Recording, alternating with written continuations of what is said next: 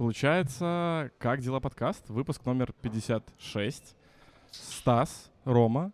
И подписывайтесь на нас на всех социальных сетях. И у нас сегодня гость.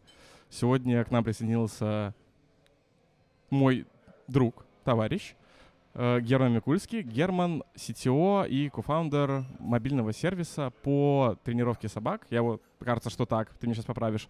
Фла- Флаффи. Просто Флаффи или Флаффи.io, как вы это называете? А, вообще наш, наш сайт, потому что мы еще молодая компания, а, полностью звучит как joinfluffy.com. Окей. Мы не join Fluffy, мы не joinfluffy.com, мы просто Fluffy, что в переводе с английского означает пушистик.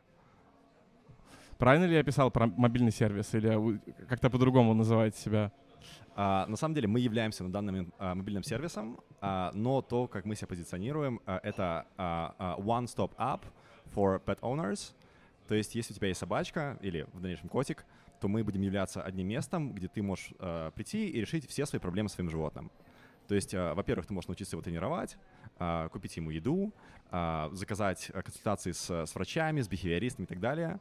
То есть мы одно место, где все твои животные проблемы решаются, закрываются. Второе это что такое? Бихевиористы? Я А, правильно услышал? Все правильно. Я понимаю, от какого английского слова оно произошло, но это типа прям... Что это? Сейчас поясню. То есть э, бихевиористы, мне кажется, эта штука, она вот еще немножко доходит в наш регион, то есть Ага. она еще немножко новая. Но а, на Западе сейчас очень развито а, направление мышления о том, что у животных у них есть а, не только... Окей, то есть если обычная тренировка животных исходит из того, что человеку что-то нужно от собаки, чтобы собака сидела, чтобы Мгм. собака бегала или что-то не делала, то бихевиористы идут с той стороны, что у собаки тоже есть нужды. То есть собака тоже живое существо, и поэтому собаку нужно понять, и, собственно, Чтобы через понимание собаки она ее учить. коммуникации типа была больше расположена, а не просто типа давать лапу и, и радоваться этому. Ну, типа того, да? Типа того. То есть э, бихевиорист э, — это как психолог для собаки. А, Особенно это, э, это актуально, если есть собачка, у которой есть проблемы, то есть она плохо социализируется, или она там, не знаю, везде писает, у нее есть какие-то страхи, и, собственно, бихевиорист помогает эти страхи собачке решить. Давай об этом чуть попозже поговорим. Ребят, как, чё, как дела? Ну, я уже просто хочу разговаривать дальше. Я, э, как дела? Как дела замечательно. Как у тебя дела, Герман? Слушай, у меня очень-очень хорошо дела. А, я не выезжал из Лондона, то есть, ну, если какой-то маленький бэкграунд, то я, а, я белорус, а, я родился, вырос, а, вырос в Минске, но уже 9 лет я тут не проживаю, так получилось. А, я живу в Великобритании. То есть я там сначала учился, а, потом работал, и вот так сейчас получилось, что я сейчас там занимаюсь а, стартапостроением. Ам, да, то есть а, с января прошлого года а, я не выезжал из Лондона. У нас был очень интенсивный стартап и строительный процесс, а, во имя которого мы заперлись в подвале, собственно, в Виворке в Лондоне, сидели там, а, я программировал, мой кофаундер Паша писал письма, общался с инвесторами, и, короче, я никуда не выезжал. И последний месяц я путешествую. Я вот буквально только что приехал из Казахстана, что было очень круто, сразу все расскажу.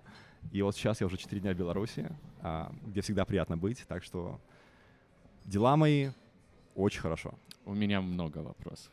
Я... Э, друзья. Сори, извини, Стас. Э, Абонемент какого футбольного клуба у тебя в Англии в кармашке лежит? Так Или, получ- и- или ты не втерся в футбольную культуру, нет? Просто меня- Мне сейчас так неудобно отвечать на этот вопрос. Как хорошо, что не будет слушать никто англоязычный и не узнает твой секрет. Просто это мой маленький глубокий черный секрет. А, Я не люблю футбол. Ну, это понятно, и в этом нет ничего страшного. Да, и а, я не только не люблю футбол, а, но я еще не люблю тратить тысячи фунтов на абонемент. А, реально это мега дорого. То есть там Мгм. а, одно место сходить на какой-то матч локальный, или там, там Арсенал против Челси, что-то такое, это стоит 200-300 фунтов. И, собственно, как фаундер early stage стартапа я а, Лучше эти 200-300 фунтов потратить на что-то более полезное, да? лучше поесть. Слушай, а ну ты же, а где ты конкретно? Ты же, наверное, в пригороде скорее Лондона живешь, чем где-то там в Лондоне, или, или, или какая у тебя логистика? А, Я, как любой нормальный экспат, который приехал в Лондон, а, ну, поработать, а не, а не жить жизнь, скорее всего, я сейчас так думаю. Мгм. Посмотрим, как будет. А, Я, на самом деле, живу недалеко от центра. Мгм. А, То есть Лондон разбит на зоны. Вот, условно, если... Центр ты имеешь в виду вот этот Сити, который типа считается вот типа центром-центром, или это не считается центром? А, Сити, наверное, считается самым-самым Мгм. центром, но вообще у Лондона мега интересная история. Сейчас можно идти а, в автоп. То есть сам Давай, Лондон, а, он, само название Лондон, это, собственно, и есть Сити. Мгм. То есть полное название Сити — это City of London. То есть все районы, которые вокруг него, это не Лондон, ну, исторически, и они, собственно, к Лондону уже потом были, э, были прис- присоединены. Вот. А, Лондон разбит на зоны. А, это зоны общественного транспорта. То есть первая зона — это вот самый-самый центр, где там не только Сити, но и всякие там Оксфорд-стрит, Пикадилли, Ковент-Гарден, и там вот самое-самое крутое. А, я живу во второй зоне, то есть это недалеко от центра, и до нашего, собственно, Виворка, который в самом центре Лондона, там полчаса на местном, на местном транспорте. Мгм. Окей. То есть примерно, короче, если бы Минск начали делить по красной и синей ветке метро. Или не в этом смысле? Ну, если условно центр, а, это а, какие станции? Площадь Ленина, допустим, если это Ага, центр, ага. то я живу типа на, Академии наук. На Академии На наук. Академии наук. Окей, Так. окей. Хорошо. То есть, ладно, ладно, мы тогда не будем мерить, какой э, ближайший к тебе стадион, тогда этот Ром, я очень извиняюсь, я, Не, не, я не, чувствую, что ты шел сюда за этим разговором. Не, не, не, не. Это б- я просто ухватился, я не знал просто, что ты давно живешь в Британии. Я просто совершенно недавно говорил с еще одним чуваком, который тоже 8 лет там живет, и он мне описывал это так, что э, даже если ты не любишь футбол, чтобы быть в контексте рабочей среды, когда ты там просто приходишь на работу и понимаешь, что там люди э, только говорят о том, как вчера, например, Харри Магуайр очень криво э, оборонялся за Манчестер Юнайтед, то тебе тяжело вписаться вот в эту вот культуру, которая там происходит. Я поэтому решил у тебя уточнить, типа, как с этим обстоят дела. Есть такой момент. То есть а, вообще в Великобритании, а, особенно в рабочем контексте, ну, я на самом деле не работал в нашем регионе, поэтому я не знаю, как здесь, но в Великобритании очень развита тема того, что после работы все ходят на дринки. Мгм. Постоянно все пьют пиво, и да, есть некие повторяющиеся темы. А, футбол — это одна из тем, на которой мне всегда нечего сказать, поэтому я обычно, когда идет это обсуждение, я стою и просто по-британски улыбаюсь и, и киваю. да. нормально. Или там нет, нет, судя по лицам других людей ориентируюсь. Так что здесь, конечно, пробел. Не, у нас, слава богу, тоже никто не говорит, как Ислач со Смолевичами вчера сыграл, потому что это не самый насыщенный диалог бы получился. Ну как сыграл? Хреново. Ну, давайте тогда обсудим следующий матч. Слушай, так если ты так вот сейчас путешествуешь, как Казахстан? А, ребят, Казахстан мега клево. То есть это, мне кажется, прям отдельный подкаст. Я под очень большим впечатлением. И, ну окей, то есть есть немножко бэкграунд, опять же, э, и это связано, собственно, с началом нашего разговора. А, причина, по которой я приех- приехал в Казахстан, это то, что мой а, кофаундер Паша, а, который вообще из России, Израиля и так далее, тоже живет в Лондоне, а, он женился на казашке. А, и а, у казахов есть мега огромный а, набор традиций, которые, собственно, происходят во время свадьбы. То есть то, на чем мы сейчас были, это даже была не свадьба, это штука, которая называется узату. Узату — это прощание с невестой. Оу. Поскольку казахи кочевой народ, и у них это до сих пор есть очень много в культуре, то когда раньше была женитьба, то есть просто вот, вот есть невеста, в одном ауле условно есть жених там в другой какой-то формации, и жених находит себе невесту, и он приезжает, и он забирает невесту, ее больше никогда не видят. Ну, они дальше поехали. У Вот. нас, кстати, сори, что перебил, тоже есть похожая традиция, которая ей уже, скорее всего, не пользуется очень много лет, но когда у меня была свадьба, мои родители как бы в прикол, но я понимаю, что не в прикол, э, спрашивали, будет ли у нас такое. И это традиция, когда невеста, э, ой, нет, вру, жених должен приехать на там дом, квартиру к невесте. Ну, раньше это, естественно, был деревенский дом, то есть ты приезжаешь к невесте домой, и если на пороге дома стоит, э, господи, гарбуз, это э, тыква, Арбуз, наверное, дыня? наверное, тыква. Да не, наверное. Э, я думаю, в контексте деревни все-таки тыква имелась в виду. Если на пороге стоит тыква, значит, невеста не хочет выходить за тебя замуж, и ты как бы в расстроенных чувствах должен ехать домой. Поэтому э, родители спрашивают такие, ну так что, мы типа поедем э, к Полине домой, а вдруг она там типа тыкву на порог поставит, там все дела. То есть э, вот такая традишн у нас есть, но... Я вот- никогда не слышу, что есть такая традиция. Мне кажется, что кроме выкупа, как будто бы и традиций больше и не, не осталось. Выкуп, мне кажется, да и выкупа, кстати, на свадьбах дав- давно нет, потому что она как-то, не знаю, для меня она как будто бы темп свадьбы просаживает, и все из-за этого перестали от нее отказываться. Плюс она достаточно такая, типа, я как жених, э, я не очень понимал, почему я должен платить бабки за то, чтобы мне вернули невесту. Мне кажется, я уже достаточно бабок за эту свадьбу заплатил, чтобы, ну, все все поняли. Надеюсь, ты не сказал такую фразу вот таким языком матери невесты. Это такое себе отношение с тещей Да, да, да, да, поэтому, ну вот э, такая традиция. Я думаю, ты о ней не знал, потому что, ну, ты минский парень. Это, это правда. чисто вот и она берет корни, я уверен, просто из вот этого старого деревенского быта. Э, ну вот она такая есть. Ну, есть, есть перекликающиеся темы у кочевых и некочевых народов. Вот, то есть у казахов они, э, из того, что я там увидел, из того, что мне рассказали, казахи в целом гораздо более традиционный народ, чем мы э, до сих пор. И, собственно, вся вот эта процедура, на которой мы были, там свадьба длилась типа 7 дней. Я был свидетелем, и я был только на двух мероприятиях. То есть первая свадьба, первая узату, э, она была в Астане, то есть это новая столица, и там была типа европейская свадьба. То есть там танцевала молодежь, там выступали какие-то и, и, и казахские народные танцы, и какой-то итальянский певец, то есть, ну, там прям очень красиво. А вторая свадьба была э, в городе, который называется Семипалатинск. И Семипалатинск — это такой, ну, что-то, наверное, типа нашего Полоцка. Э, это город, из которого вот прям невеста. Mm-hmm. И там была такая казахская свадьба прям по канонам. То есть 300 человек, там мы, э, мы читали молитву, там э, все тосты на казахском, мы вставали там с умным лицом, на них кивали, слушали. Э, в общем, реально дико, мега интересный вайп уже в этом плане. И, ну, если кратко про Казахстан, то, э, во-первых, мега развиваются столицы. Uh, в Казахстане есть две столицы, это Астана и Алматы. Алматы — это старая столица, Астана — это новая. Они обе мега разные. Астана, если сравнить с Минском, то Астана — это что-то типа город, который как проспект победителей. Mm-hmm.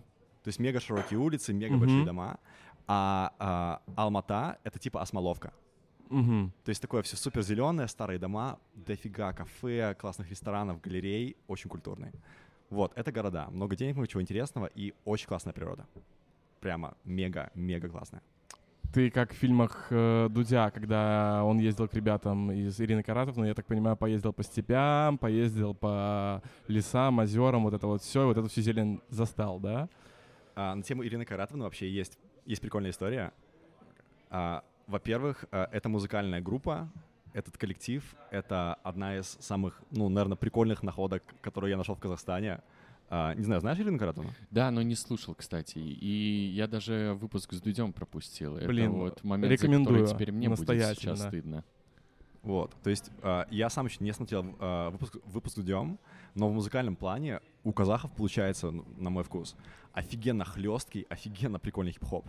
То есть и музыкально, и лирически очень-очень круто. Вот, и, короче, а, на тему Каратовны и Дудя, а, их интервьюшка была в маленьком доме, там, типа, в деревне, там, перед въездом в национальный парк, и мы останавливались в том же доме, и у меня есть фотка а, на месте, где Дудь там сидит с Каратовной, и я там с мамой. Вау, это круто. Вот, так что такая история есть. У меня с Гуфом, похоже, есть история. Эм, Что? Он же умер. Ты был на седьмом этаже? Не-не, мы, мы как-то раз ехали в столбцы по делам, и сестра сказала, слушай, тут, по-моему, есть заправка, на которой Гуф фоткался. А там, короче, есть заправка, и, э, и там достаточно Э, специфические фигуры из дерева, по-моему, Маша и Медведь или что-то такое, и там э, сфоткался Гуф, и я решил, ну, если здесь сфоткался Гуф, я должен в точно такой же позе сфотографироваться, поэтому, да, я, я стоял там, где стоял Гуф, и это не седьмой этаж, и даже не крыша центрального административного округа. Я смотрю, Такие делюги. Роман близко знаком с лирикой э, Гуфа. Да, я на самом... Блин, э, я просто искренне считаю, что первый альбом Гуфа, он, э, его можно смело рекомендовать людям, которые приходят с запросом типа «Расскажите мне, пожалуйста, что было в России в конце 90-х и начале нулевых». И вот можно смело давать первый альбом, типа «Вот вам слепок примерно вот всего того, что в этот момент происходило. Потому что там весь альбом, он вот про это, как пацан, ну, про, естественно, это наркотики, э, все вещи, которые происходили тогда в Москве, там, э, как мы убегаем э, там от скинов, э, драки и все остальное. Поэтому пускай Гуф не такой, как был раньше, но к сожалению, есть за что его любить. Ну, мы с Лешей Горбушем, наш непостоянный гость подкаста, часто мы его вспоминаем. Судя по всему, скоро он к нам придет снова в гости. Э, ну, про разгон про Гуфа, что Гуфа, он как бы очень сильно зашкварился, когда у него была история с собаками, где По-моему, его собака на кого-то напала, и он там бил чужую собаку. Ну, короче, у него была история с животными, где он очень сильно зашкварился и получил долю хейта. Он, по-моему, натравливал свою собаку Да. на другую собаку. Но на тему Флаффи, как у нас пересекается. С, у- с ужасом слушаю. Да-да. И, ну, просто история в том, что, несмотря на все зашквары Гуфа, сейчас самый зашкварный человек в русском рэпе — это Паша Техник. типа там уже... вот. То есть, э, как понять... Что делал с собакой Паша Техник? Нет, как понять, что рэпер зашкварился сильнее, чем Гуф? Это когда Гуф оставляет в Инстаграме комментарий, типа, это дно. Вот он уставил у Паши техника на какой-то э, публикации, которую ты успе- уже удалил вроде как, написал это дно и разлетелся по соцсетям вот именно с таким приколом, что не, ну если Гуф написал, что это дно, ну реально, ну то есть он знает. Стал мерилом сам того нехотя э, дна. Так, Казахстан, виды. Что тебя так впечатлило? На самом деле, а, сейчас думаю про Казахстан. То есть, ну, можно идти в природу, но это скорее визуальный момент, то есть его немножко более сложно передать на подкасте. А природа — это ее разнообразие и обилие. А, я реально покажу фотки, но там есть, а, во-первых, там есть каньон. То есть в мире всего два больших каньона. А, это, ну, собственно, Гранд каньон в, а, в Неваде и а, Чарынский каньон в Казахстане. А, это реально как Марс. То есть там не только вот большой вот этот вот песчаный дырявый каньон, но еще и горы, которые формируются вокруг него, они из слоев разного цвета. То есть это реально как другая планета. Плюс внутри каньона, то есть там мега жарко, когда мы были в Казахстане, было плюс 46 градусов. А, пройдя до конца каньон, ты оказываешься в его лощине, и в этой лощине течет река Или, холодная горная река, и после вот этого путешествия по супер-мега жаркому каньону окунуться в горную реку, это офигенно круто. И природа Казахстана, она вся такая. Ну, я был только в Алматинской области, ну, там, Алматинская область, она по размеру, как там две, две Беларуси. Ам, вот, то есть там есть, получается, горные озера, офигенно красивые, ну, надо все это выложить в Инс- в Инстаграм. То есть ты едешь, получается, ты полдня в пустыне, а, там какие-то горы, какая-то застывшая лава из-под океана. Ты садишься на тачку, через два часа вы просто в Альпах. Там такие офигенно высокие ели, внизу красивейшее холодное озеро, свежий воздух, и вот такой контраст каждый день. Очень сладко. Слушай, э, Продал? есть ощущение просто, что вот это вот именно в, в разнице природы сильную роль на впечатление сыграла. Я так понимаю, что вот эта центральная часть Великобритании, вот где находится Лондон, она в целом очень похожа на то, что у нас в стране, да, в плане э, полей, лесов или все-таки нет? А, британская природа, она, она почти один в один то, же, то, что есть в Беларуси. То есть э, это такой типа хабитон из Lord of, Lord of the Rings. То есть просто это, да, такие приятные мягкие поля, на которых растет э, пшеница, какие-то там другие травы. А, но природа Англии отличается тем от Беларуси, что Англия очень кустистая. То есть Мгм. там, ну, ну, просто очень много кустов. То есть если у нас э, весь лес это там березы, сосны и так далее, то в Англии это такие густые кусты, и это круто. Вот, но самая классная фишка про Казахстан — это, ну, для меня не природа, мне тоже очень понравилось, но это то, в какую сторону движется страна. Я очень сильно люблю Беларусь. Ну, вот мы со Стасом до подкаста говорили. а, сейчас не самые простые времена, к сожалению. Мы верим, что будет лучше. Но Казахстан, он, там тоже были и, и протесты, и там тоже была своя нестабильность. Но у страны получилось это пройти. И сейчас казахи все заряжены духом оптимизма. У них сейчас новый президент, и они такие, ну вот что же будет? В Казахстане есть деньги, и это очень чувствуется это другие деньги, не как в Минске, то есть у нас деньги были, были есть от IT, там это все-таки ископаемые, что немножко менее интересно, на мой взгляд. Вот. Но там сейчас вот ты, ты приезжаешь, и ты чувствуешь, что там что-то сейчас зарождается. И это есть во всех казахах. Многие казахи, которые зарубежные, приехали обратно, и сейчас, ну, там реально круто ощущается. А у них какие-то условия для айтишечки есть э, бархатные, типа таких, как были у нас до всех приколов? Я, если честно, не знаю, но я все три недели, что я там был, пытался э, очень активно узнать вообще пройти в Казахстане, и, ну, я с ним не столкнулся. То есть был там, наверное, один парень, у которого есть какое-то свое аутсорс-агентство, и все. А, при этом Беларусь на контрасте, ну, у нас же все в IT. То есть, ну, мы все втроем с вами сидим, Мгм. там все айтишники. И белорусских айтишников, кстати, знают. Казахи говорят, что вот он бе- белорусское IT, круто-круто. Так что приятно. Ну, белорусское IT, оно такое, оно по всему миру, интернациональное. везде популярная.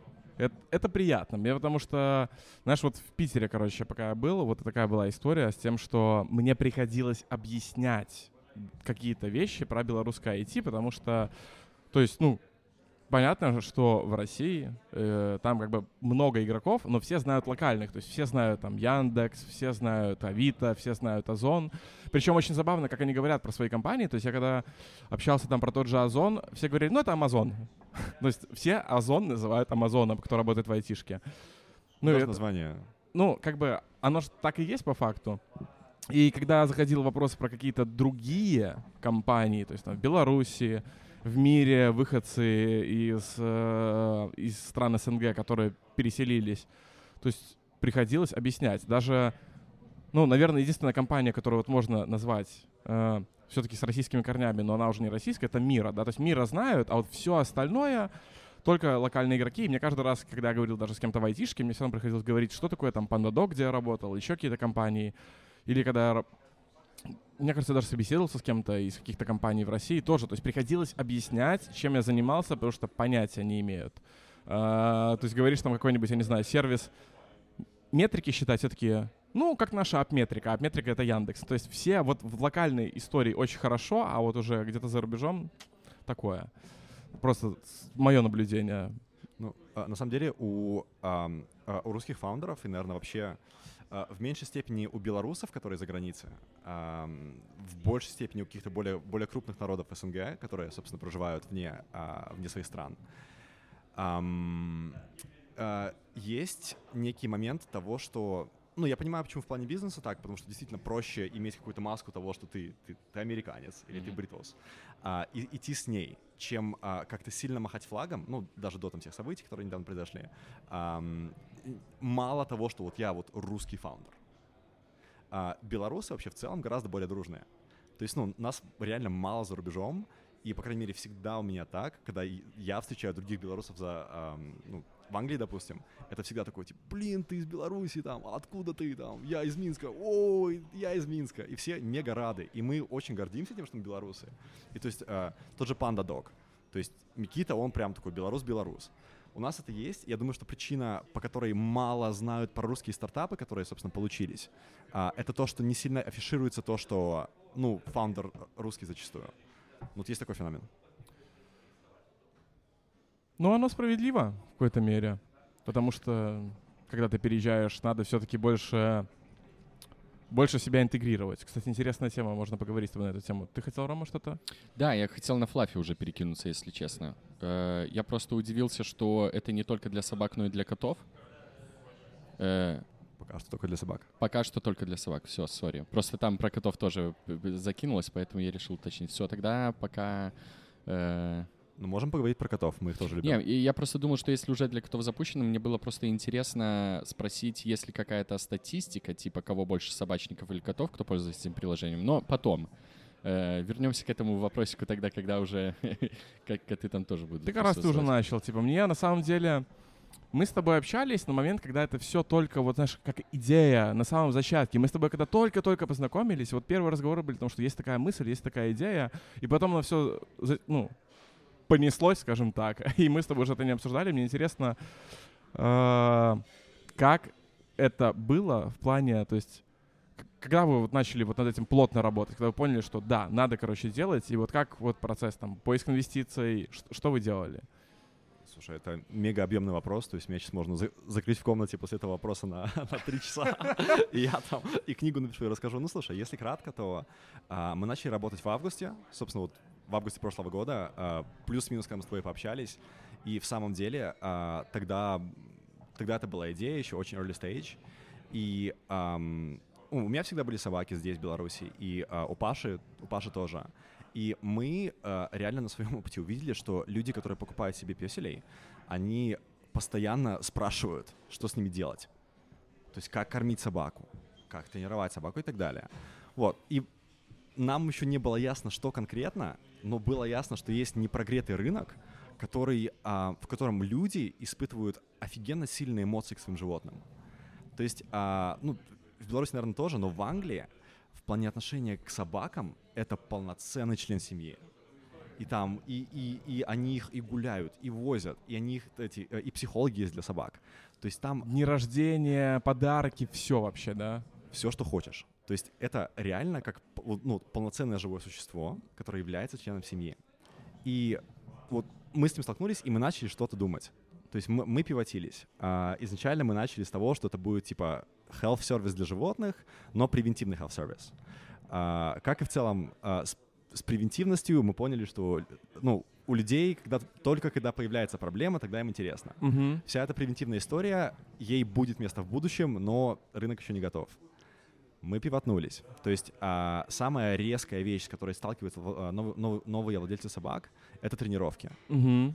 Вы взяли песика, вы не знаете, как его научить не писать, как его научить дру- дружить с другими собачками, и это очень, ам, это очень насущно. То есть если собака лает на всех, то у тебя нет варианта, как ее, ну, тебе нужно с ней что-то делать. И мы ушли в тренировки. Поработали в тренировках, окей, хорошая база, но нужно что-то дальше. То есть сам по себе тренировки — это интересный бизнес, но он не, не столь объемный. Типа, что делать, когда их натренируют в этом плане? Типа, чтобы оставались? Да, Или- Ну, условно, да. То есть, в Мгм. принципе, лайфсайкл тренировку в лучшем случае это год. То есть собака выросла, она уже, в принципе, все умеет, ну, что с ней дальше делать. И мы опять же столкнулись с тем, что есть целая индустрия, ну, я сейчас не буду там кидаться цифрами про индустрию, это не, не есть интересный момент подкаста, но, в общем, есть целый а, набор вещей в плане питания, в плане здоровья, в плане страховки для животных, которые сейчас находятся на уровне, если взять людские сервисы, на уровне 60-х годов. Угу. И вот, собственно, все это в финальном варианте хочется в себя собрать и вот такую понятную, ам, а, юзабельную систему, которой люди доверяют, мы хотим построить. Вот как-то вот так. Блин, я просто, короче, я восхищаюсь тем, что, ну, у меня есть внутреннее понимание, что я точно так же хочу найти какую-то вот проблему, свою насущную, которую я понимаю, что она не решается, и вот в нее вонзиться, но мне пока, типа, сложно, я еще пока, м, как сказать, не могу найти такую штуку, которой я могу делиться с людьми, потому что, ну, для меня вот это звучит как я понял проблему, я начал заниматься, и я начал делиться тем, что я понял. Я так как-то трактую то, что ты говоришь. И вот я это хочу найти, и это классно звучит в том плане, что, ну, это как будто бы очевидно. Ну, в пла- в плане проблемы с собаками, она как будто бы очевидна, что, ну, каждый заводчик собаки ответственный. Он точно начинает думать о том, что, окей, мне нужно пойти к кинологу, мне нужно научить ее, мне нужно ее дрессировать, мне нужно ее социализировать, мне нужно работать над питанием. То есть мне нужно заниматься с собакой, и единственные варианты, которые есть, ну, на данный момент доступны, это там, найти кинологическую школу, почитать книжки, посмотреть видео на YouTube, но это все разрозненное, то есть тебе нужно самому идти искать из разрозненных источников информации, и ты не всегда уверен, что это типа э, то, чему можно доверять 100%. И поэтому вот круто, что... ну, а, и ну еще, мало того, что круто, и непонятно, почему еще этого не сделали. Ну, то есть, типа, как будто бы кажется, что это должны были начать делать лет 6-7 назад, а не сейчас. Ну, а, в любом а, варианте бизнеса, если вообще нет компетиторов, то, скорее всего, то, что вы делаете, херня. А, компетиторы есть, а, и особенно это развито... Ну, то есть ам, мало компаний, которые делают... ам, очень банальное слово, но экосистему. Того, что вот у тебя есть песель, и вот песелю нужно все, и чтобы ему было хорошо. А, есть крутые компании по собачьей еде. Есть крутые компании по здоровью. Но ты не можешь правильно а, рекомендовать еду для собаки, не понимая ее здоровья, например. Ты не можешь ам, правильно дрессировать собаку, не понимая, опять же, ну, то есть как- какие есть особенности здоровья, э, поведения психологии. То есть оно все идет вместе, это, опять же, живое существо, то есть ты не кормишь собаку отдельно, ты не тренируешь ее отдельно, это все один процесс. Прикольный факт, который я не помню, узнал откуда, но какое-то исследование было на тему того, что 80% поведения собаки никак не связано ни с породой, ни с чем. Это просто то, как с ней занимается человек. То есть, да, есть 20% того, ну, то есть, там, какая порода, из какого региона, инстинкты и так далее, но 80% это что ты в нее закинешь, короче говоря. Это, ну, тоже, мне кажется, вот... это как миф какой-то, наверное, в том числе существует, в том плане, что многие люди думают, что ну, если я заведу себе, я не знаю, там, э, боксера, он злой, или там еще, или какая там добермана заведу, и он, короче, там будет рвать и метать, mm-hmm. хотя на самом деле, типа, только 20% э, отвечает за то, что он будет так делать, а все остальные 80% это, ну, если ты постараешься, то инстинкты вот эти 20% не перевесят 80%. Это так и есть. То есть в плане, в плане обучения поведения, э, да, у пород есть свои особенности, но э, эти особенности гораздо более сильно проявляются в плане физиологии. То есть, если условно у тебя, у тебя большая собака, то, скорее всего, ты столкнешься с тем, что у нее, у нее будут проблемы с э, суставами. Просто потому, что она большая. В плане поведения есть разные уровни обучаемости, есть разные уровни э, того, как собака на это реагирует. Но всех собак можно научить.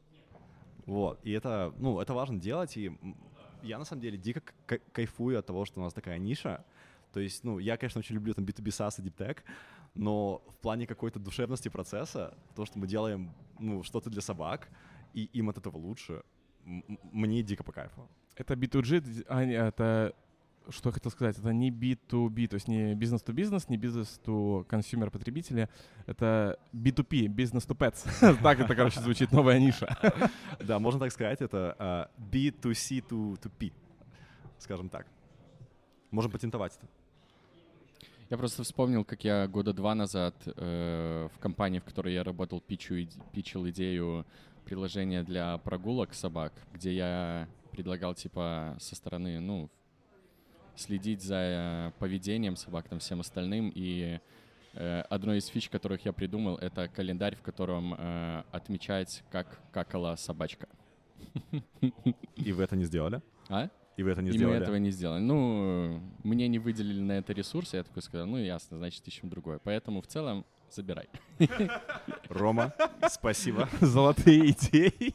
У нас уже есть собачьи какашки в пичдеке. Да, вот, ну я же говорю, в родмэпе. Немножко док-щита, скажем так. Вот. Так что вот такие дела с Флаффи. Мы прошли недавно акселератор что было очень круто, очень интересно. Опыт акселератора, как это? Ну, то есть, я так понимаю, были вы, были другие компании, которые эм, конкурировали за грант, конкурировали за инвестиции. То есть в чем, в чем суть? Вот в чем суть этого процесса для, может, не знающих людей, как это работает? Да-да-да. Если в двух словах, то наш аксель называется uh, Techstars London. Вот, то есть uh, он, uh, он многопрофильный, как и многие другие акселераторы, и поэтому, к счастью, не было такого момента, что у тех 12 компаний, которые есть в, в когорте, есть момент соревнования. То есть мы все были очень разные. Там у нас есть компания, которая делает э, AI для распознавания вещей на видео, чтобы их можно было сразу покупать из видео. То есть, допустим, идет реклама, ты нажал на видос, ты купил. А, есть компания, которая делает uh, DevTools для одновременного uh, деплоймента в cloud на разные environment. То есть мы все мега разные, и это было очень круто потому что мы все зашли в программу, мы понимаем, что ну, мы B2C, там, там B2B, там вообще какие-то свои дела. И в плане отношений между командами, эм, я думаю, что, в принципе, это немножко более широкая тема. То есть мой experience э, founder а, ну и мы супер молодая компания, то есть ну, тут это не какой-то бизнес-гуру а а разговор, но одна из ключевых вещей — это то, что не так много людей это делают на самом деле. И человеку вообще в целом важно иметь какой-то коммунити вокруг него, который его понимает. И оказавшись в Акселе, и вот там еще эти 12 команд, то есть там у нас было 40 человек, ребят, которые проходят через тот же самый страгл, и которые реально понимают, что вот ты фаундер, ты оставил свою работу, которая была с, с хорошей ЗП, и сейчас ты делаешь что-то вообще, что может не получиться, и ты в это веришь искренне.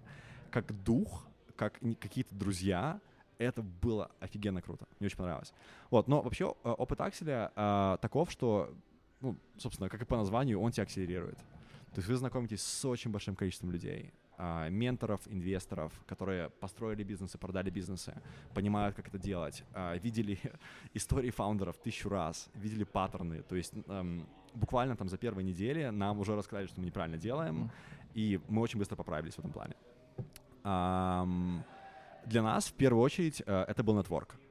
То есть ни Герман, ни Паша, мы как бы в оригинале не британцы, поэтому у нас там нету богатого дяди из банка, который может положить пол мульта и типа, ребята, go-go-go. Uh, нам было очень важно познакомиться с инвесторами. И, собственно, сейчас большая вещь, которая происходит, мы почти там пальцы тремя крестами постучал. Uh, мы закрываем наш пресид раунд. Uh, для нас это мега большое событие, что за год это получилось. И в этом Techstars нам очень помог. Вот, поэтому если резюмировать, то если, если, если вы first-time founder, вы не строили свой бизнес раньше, у вас нету там трех, трехуровневого нет, нетворка, я советую идти. Это реально просто ускорит ваш бизнес-процесс. То есть я правильно понимаю, вы сейчас на стадии, когда вы ждете подъем бабла с инвестиций, типа Ну, или нет? Да, да. Но мы его не ждем, мы его типа делаем. Ну, ну, ну, да, да, да, Сам к нам, к сожалению, не пришел. Ну, понятно, да. Э, А на какой еще стадии вообще приложения? То есть, типа, э, ну, ты можешь, например, сказать, вот у нас столько-то собак, вот мы сейчас помогаем э, такому-то количеству людей следить за таким-то количеством собак. Да, у нас а, всего 11 тысяч юзеров, то есть, ну, у них, я полагаю, 11 тысяч собак. Как минимум. То есть, скорее всего. Да, да. То есть уже есть реквест на то, что ребята сделайте фичу, чтобы можно было э, регать не- несколько собак одновременно. Мы это пока что не делаем. А, да, за год, э, за год оде- 11 тысяч, тысяч собак. И ну вот так. То есть есть юзербаза, и на самом деле тут есть особенность B2C в том, что если вы B2B сложный технический продукт, то для подъема первых денег, а, скорее всего, вам не нужны еще активные юзеры. Вам нужны какие-то договоры о том, что вот есть компания, они с вами готовы работать, и вы уже на основе этого можете идти общаться. Если вы B2C, то вам нужны живые юзеры, живая статистика, живые какие-то платежи от них. И для нас, наверное, самый сложный момент был в начале, когда у нас, ну, были наши кровные деньги, собрать на них какой-то первый продукт, и вот с ним уже идти. Ну да, в B2B это же история, по-моему, это Шон Эллис э, или кто-то из Y Combinator говорит о том, что, то есть, компании, которые делают приложения, у которой целевой пользователь — это бизнесы, то есть это другие компании, э, ты как бы молодец, то есть нашел продукт Market Fit, это если у тебя на сайте есть 6 логотипчиков, и 6 логотипчиков не чего-то там неизвестного, а именно 6, 6 вот люди заходят такие, о, типа, я там знаю Microsoft, я там знаю Яндекс или еще что-нибудь. А с B2C гораздо сложнее в том плане, что, ну, типа, сколько людей, у которых есть собаки в мире? Их миллионы. Да, и в этом плане, наверное, вот сложнее, что ты не можешь поставить цифру, потому что она, кто-то подумает, блин, 11 тысяч там до первого года много, кто-то подумает, 11 тысяч контексте всего рынка это мало, все могут думать по-разному, но это все равно большая возможность. Ну, я вообще технарь, поэтому как бы ну, вся эта тема инвестиций на, к большому для меня счастью, на, мо- на моем кофандере, который э, проводит в день пять э, интересных, задушевных разговоров о том, какие мы, э, какая мы компания, собственно, находит синергию с инвесторами. И э, это мега нелинейный процесс, и я считаю, что мне супер офигенно повезло с фаундером. Он, ну, реально один из самых умных и э, таких выносливых, работоспособных людей, которых я знаю. Он, он реально супермен, и когда вот мы с ним только начинали делать флаффи, а, он а, со мной созвонился и сказал, ну, а, Герман, есть идея, я уже пообщался а, с 30 ветеринарами. Такой, с 30 ветеринарами? где, где они вообще есть? Вот, то есть а, он-то, он-то забирает, и в плане общения с инвесторами, как ты говоришь, то есть инвестора должны быть релевантные. Наша большая ошибка — это то, что вначале мы много общались с инвесторами, которые, ну, не инвестируют в B2C. И они Мгм. там 10 тысяч, 20, ну, окей. А, нужны инвесторы, которые понимают конкретно ваш сектор. И которые понимают, что, допустим, там, там N пользователей, которые показывают релевантные метрики. Да, окей, это круто. Вот, поэтому это тоже большой learning. Так что Короче, у тебя техно- те- технический бэкграунд, да, в этом плане? Э, Я вот почему за это зацепился, мне было интересно, э, как вы первую, первую версию делали, MVP-ху. То есть э, вы сами ее писали, то есть своими силами, или приходилось как-то искать там аутсорс или что-то такое, или вы там просто сами себе в команду набирали чуваков, которые писали? а, на самом деле у нас не было денег на аутсорс. Э, И даже если были, то я... Ну, а, один из, а, один из паттернов, которые я вижу в компаниях, это то, что, опять же, все компании разные, у всех свой путь, но я не считаю, что на раннем этапе а, аутсорс разработки это имеет смысл. Ну, это дорого. Ну, это и дорого, и все-таки, если вы строите продукт, то, ну, одна из ключевых вещей, которые, я считаю, надо строить со старта, это продуктовая культура. Мгм. И если у вас есть, условно, даже не продукт, а про- project менеджер, который менеджет команду, я не знаю, ну, где-либо на самом деле, и, ну, любой аутсорс, э, фундаментально это, это сдельная работа, Мгм. и их не волнует там, а что думают наши юзеры, а что там и так далее. То есть это имеет... Я понимаю, почему так делается. То есть, допустим, если нет, нет технического фаундера, если нужно быстро двигаться, окей. А в нашем случае, ну, м, начинал прогать я, а, но одно из таких... Одна из крутых вещей, которая с нами случилась, это то, что наверное, с нашей стороны, горя идеей, мы смогли убедить а, нескольких ну, крутых, мега талантливых а, ребят с нами работать на достаточно ранних условиях того, что мы, мы до капитала, а, ребят, давайте вместе это делать. И у нас сейчас два разработчика, а, один full-time, а, один part-time. Я программирую. А, у нас есть а, офигенно крутой а, продакт-дизайнер, которого зовут Валера, который на Бали. и Валерий, большой привет. Валерий, А, привет, да. Валера. Я очень рад, что, ну, для контекста просто... Я тоже Валерий большой привет Я, передам. да, я Валера, и, ну, как бы я свел Валеру с Германом в том плане, что вот написал Герману, что у меня, ну, когда вы искали дизайнера, свел, я очень рад, что получилось, и, ну, учитывая, что мы у Марго есть приложение на телефоне, и она его смотрела, и у нас есть подписка. Спасибо огромное за нее. Welcome. Очень круто, что вот, опять же, белорусы по всему миру, и удается вот так вот кооперировать, чтобы создавать что-то очень крутое. Это да, это класс. А, Стас, тебе, мега огромное спасибо за Валеру. То есть, ну, реально, это просто, просто ассет нашей компании. А, к счастью, я был осенью на Бали, и я думаю, что если бы я там не был лично, я бы с ним договорился, что Валера на расхват, и Валера, он, ну, он офигенно талантливый. Факт. Э, вот, и я, опять же, не знаю, каким образом, то есть потому что мы горим идеей, но ребята, с которыми мы работаем, а, я поражаюсь их а, таланту, их интеллекту, их ам, их какому-то человечному отношению вообще, и того, что это не только крутые специалисты, но еще и реально классные ребята.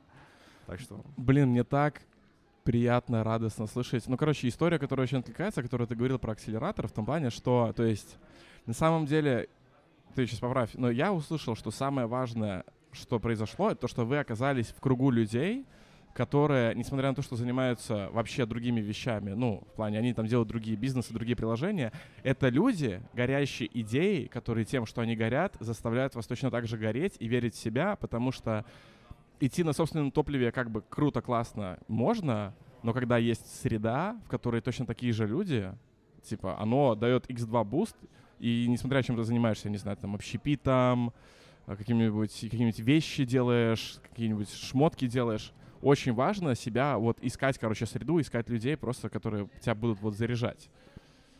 Я хотел спросить, э, ну, то есть я понял, что по подписочке все идет. Я хотел спросить, э, когда первая подписочка пришла, насколько в животике щекотно и приятно было?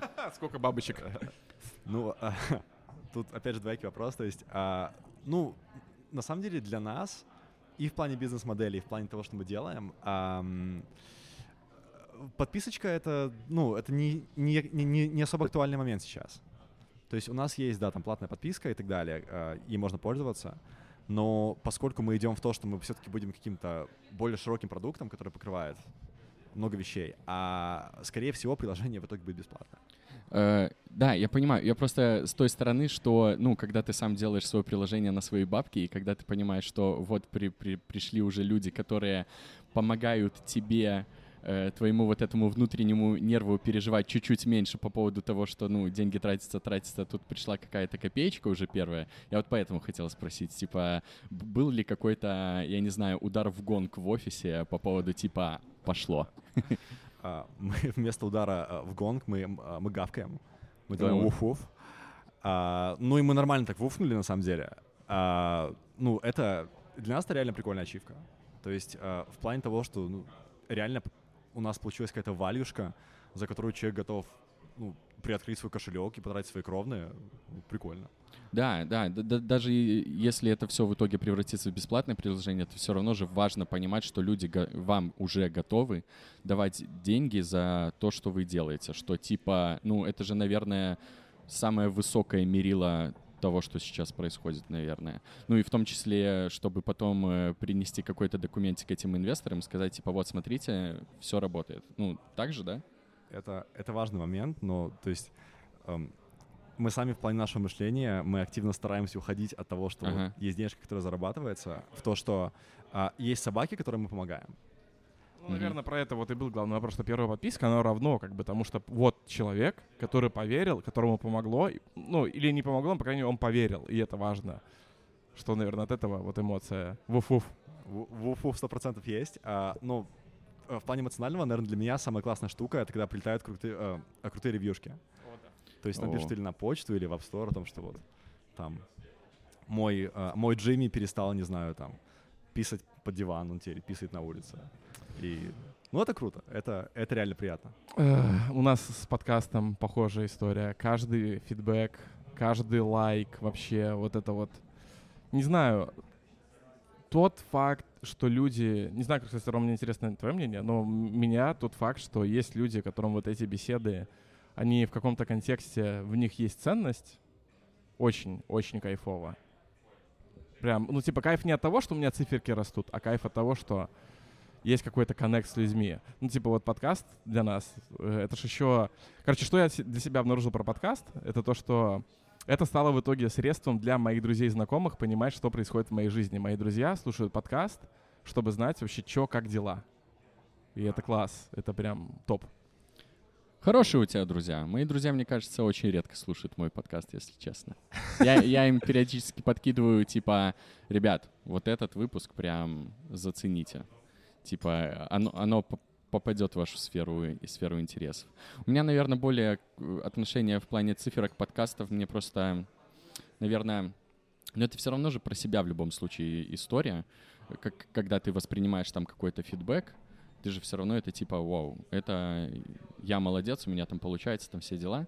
Мне э, почему мы, например, не стопорнулись после десятого выпуска? э, это был еще момент, когда я монтировал подкаст и отслушивал его полностью. Мы не остановились, ну, по крайней мере, я не остановился, потому что очень сильно чувствуется, как э, ре- речь меняется.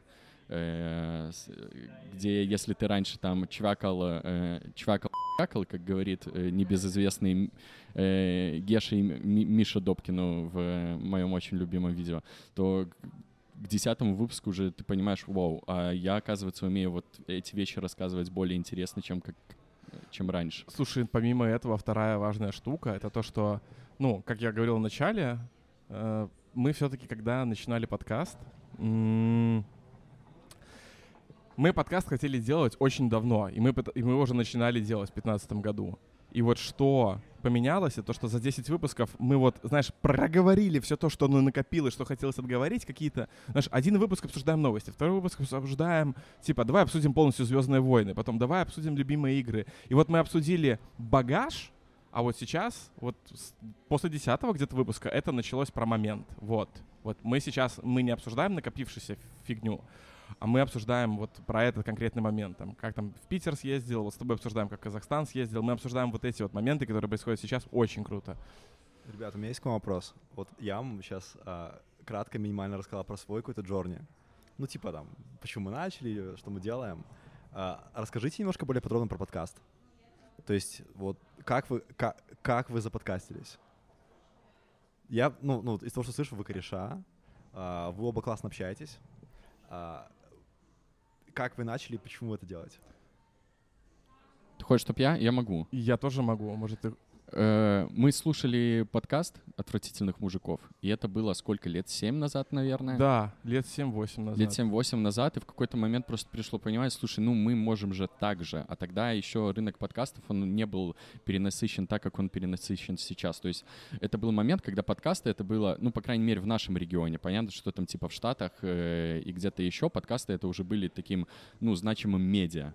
Э, а у нас это была какая-то, ну, непонятная штука, типа как э, субкультура, я не знаю, типа вот э, пацаны пишут подкаст, ну это, наверное, типа эмо, да, я не знаю, там это, это готы, наверное, я не знаю. Ну, Э. вы скорее эмо или готы? Да, да, да, да. И Нет, это вопрос, ребят, вы эмо или готы? Мы скорее панки. Том я, плане- э, в, сори, что перебил. Э, помните социальную сеть в сети Бай, которая была доступна по гостю Байфлаевскому? То есть это аналог ВКонтакте был. Было такой Ром, момент. тебе сколько лет? 26. Точно? Типа слишком старая? Слишком молодо мыслишь. Э, Короче, э, там во время заполнения профиля был пункт субкультура, которого не было в, во ВКонтакте. И я очень долго выбирал, и я указал, что я рэпер. Поэтому не, не год, не эмо, а рэпер. Э, если хотите меня избить за это после подкаста... Ну, слушай, мы в андерграунде в каком-то смысле, поэтому принимается. Ну, да, и типа мы решили, что можем так же, и начался период, где типа нужно было собраться с мыслями и попробовать запуститься. Он у нас длился где-то года два, наверное. Мы записали подкаст, который назывался «Подвальная аналитика», где э, мы воспользовались ресурсом университета в плане типа хороших микрофонов, техники и всего остального. Записали один-два выпуска, один релизнули, второй, по-моему, нет. И на этом как-то остановилось. Но это был такой момент, когда мы типа э, поняли все свои ошибки, потому что мы, мы как лохи пришли на первый подкаст. Э, когда мы до подкаста уже друг другу рассказали все, что мы хотели рассказать, и вот тогда появилось правило, что типа, да, мы готовимся, там как, мы знаем темы, на которые мы хотим поговорить, но мы не общаемся на эти темы до этого, потому что, ну, наш диалог был типа, мы что-то друг другу рассказываем, но по, по взгляду друг друга мы понимаем, что нам уже обоим не интересно, и это сильно чувствовалось. И потом еще была пропасть на несколько лет, ну, это был 15 год. ну и получается, 20 год, ковид. И у меня тогда был период, я ушел с Пандадока. И вот, то есть я в марте, 6 марта я ушел с Пандадока. И вот в течение месяца, когда я ничего не делал, я понимаю, что так, сейчас ковид, мы сидим дома, мы боимся заболеть, мы мало контактируем, мы больше не встречаемся, как раньше. Если мы сейчас это не начнем делать, мы никогда этого не начнем делать. И важный еще слом произошел, что тогда, когда мы писались в универе, у нас вот эти вот были похожие на стартаперские блоки в том плане, что, ну, надо ведь нанять команду разработчиков, надо ведь всех найти, сделать дизайнеров, uh-huh. короче, начинать дорого-богато, уже сразу впуливать, короче, туда что-то. А тут мы такие, так, мы просто берем свой ноутбук, мы включаем Zoom, у нас у обоих есть там Mac, мы можем включить GarageBand и начать записывать просто на гарнитуру от айфона. дальше мы разберемся. То есть если мы поймем, что оно идет, мы разберемся, как это сделать, чтобы оно сработало. То есть вот эти вот микрофоны у нас появились к какому? К 30-му, 35-му выпуску. Не, чуть раньше, мне кажется, к 20-му какому-то все-таки. Ну, то, то есть, есть мы сначала... на геймерские наушники. У, у нас была, э, как сказать, партизанская техника, чтобы звук был хороший, ну, не совсем резкий, и не цеплял никакие шумы, всякие слюни типа и так чваканье, далее. типа дыхание, которое очень э, по микрофону бьет примерно как воздух. Знаешь, когда ты там звонишь там родственникам, и они на, на ветру разговаривают, там вот это... Мы использовали маски. Мы просто надевали маски, а, которые как ходить на улицу, и мы в них записывали. И у нас вот есть э, записи наших... То есть я, я записывал все зумы, то есть у нас есть видео, у нас есть аудио, которое мы выпускаем, а есть просто зумы вот этих разговоров, и это очень забавно выглядит, как мы сидим в масках дома и, и разговариваем. И даже на одном из выпусков когда я ходил к ребятам гостям в подкаст, то есть они с нормальными микрофонами, и я сижу в маске, и это было комично в том плане, что я сижу в Минске, в Беларуси, записываю подкаст в маске, а они сидят в Штатах без масок. Ну, был такой легкий, знаешь, кекс того, что, казалось бы, коронавирус везде, но в масках сидим здесь. Ну, слушайте, ребята, очень прикольно. Но это все равно было про, ну, по крайней мере, у меня это было про перебарывание какого-то страха, типа что-то на люди показать. И слава богу, при этом еще не было каких-то инвестиций со стороны бабла, типа накупить чего-то там и потом случайно решить, что это тебе не нравится. Вот. И я вот поэтому плавненько хочу к тебе переплыть немножечко. Э, мне кажется, что у всех в какой-то момент, э, особенно если ты думаешь о том, что так, я хочу сделать что-то свое, есть страх вот этого запуска. Было у тебя такое? И если было, как ты эту штуку переборол в момент слома? Вот был типа все, ну типа надо. А, слушай, мега интересный вопрос. Um, да, у меня был очень большой страх, я, ну, я признаюсь, то есть uh, было, было и фома в плане того, что надо уходить с работы, и там мысль о том, что а, справлюсь ли я с тем, чтобы сделать э, стартап, там, хватит ли у меня знаний на то, чтобы там быть сетево и так далее. А, всего этого было дофига, но на самом деле я прочитал одну очень классную книгу, будучи в Минске, которая называется а, ее написал Бен Хоровиц, э, инвестор из, э, из A16Z, и она называется Hard Things About Hard Things. То есть, ну, это просто его сборник афоризмов на тему того, как строить бизнес. И одна э, линия строчка, которая мне э, максимально тут зашла, это то, что э, если ты хочешь что-то свое делать, don't quit and don't punk out. То есть, ну, вот главный принцип — это то, что, ну, ты вот тупо должен идти и делать. И вот во все самые моменты, когда я там переживал, волновался, не знаю, сделал ли я, у меня просто это было в голове, что, ну, вот, вот просто, просто делай. И первые пару месяцев, ну, ну, реально было непросто. То есть, когда есть э, разработчики, которым ты должен отдать идею того, что вот мы это делаем, и это получится, и ты понимаешь, что тебе нужно настолько в это верить, и тебе нужно быть настолько в этом уверенным, чтобы, э, чтобы это зашло. А, ну, к этому нужно прийти. Так что это абсолютно нормальный процесс, и да, с моей стороны этого было очень даже, очень даже было, если честно. У меня такая штука тоже была. У меня было очень долго вообще в целом отвращение к предпринимательству, потому что я такой, так, блин, ну, чтобы зарабатывать хорошие деньги, не обязательно, типа, быть предпринимателем. И это вот она долго-долго во мне сидела, сидела, сидела, и это на самом деле так.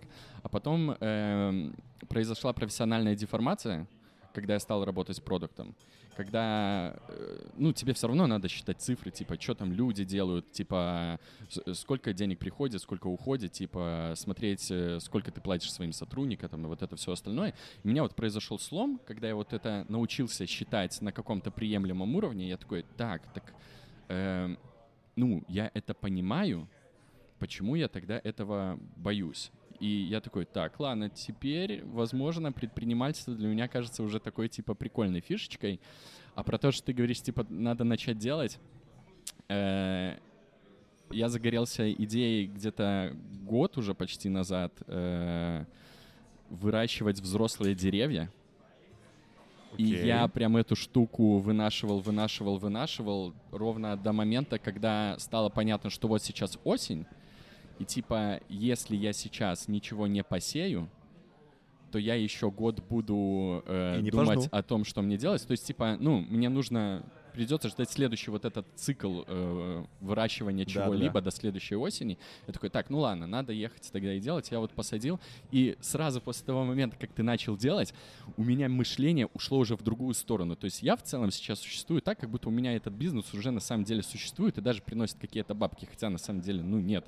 Там, когда эти деревья вырастут, пройдет еще лет шесть, типа, то есть, ну, в лучшем случае, но при этом у меня уже все мысли о том, что так, ну, у меня это растет, мне надо за этим следить уже, тут я уже никуда не денусь, типа, а там уже начинает появляться следующая мысль, так, а мне же эту штуку надо будет потом как-то продавать, а я, если честно, еще слабо представляю, как я это буду продавать, но я такой, ну, ладно, похрену, ну, к этому же мы тоже придем.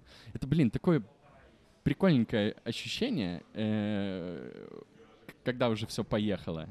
И мне вот нравится вот твой вот этот блеск в глазах, вот когда ты сейчас рассказываешь про Флаффи, как вот э, ты вот прям прешь как паровоз. Слушай, ну, мне кажется, что а, вообще и это в, в какую-то более философскую сторону, а, то, что ну, ты всегда на самом деле знаешь, что тебе хочется делать.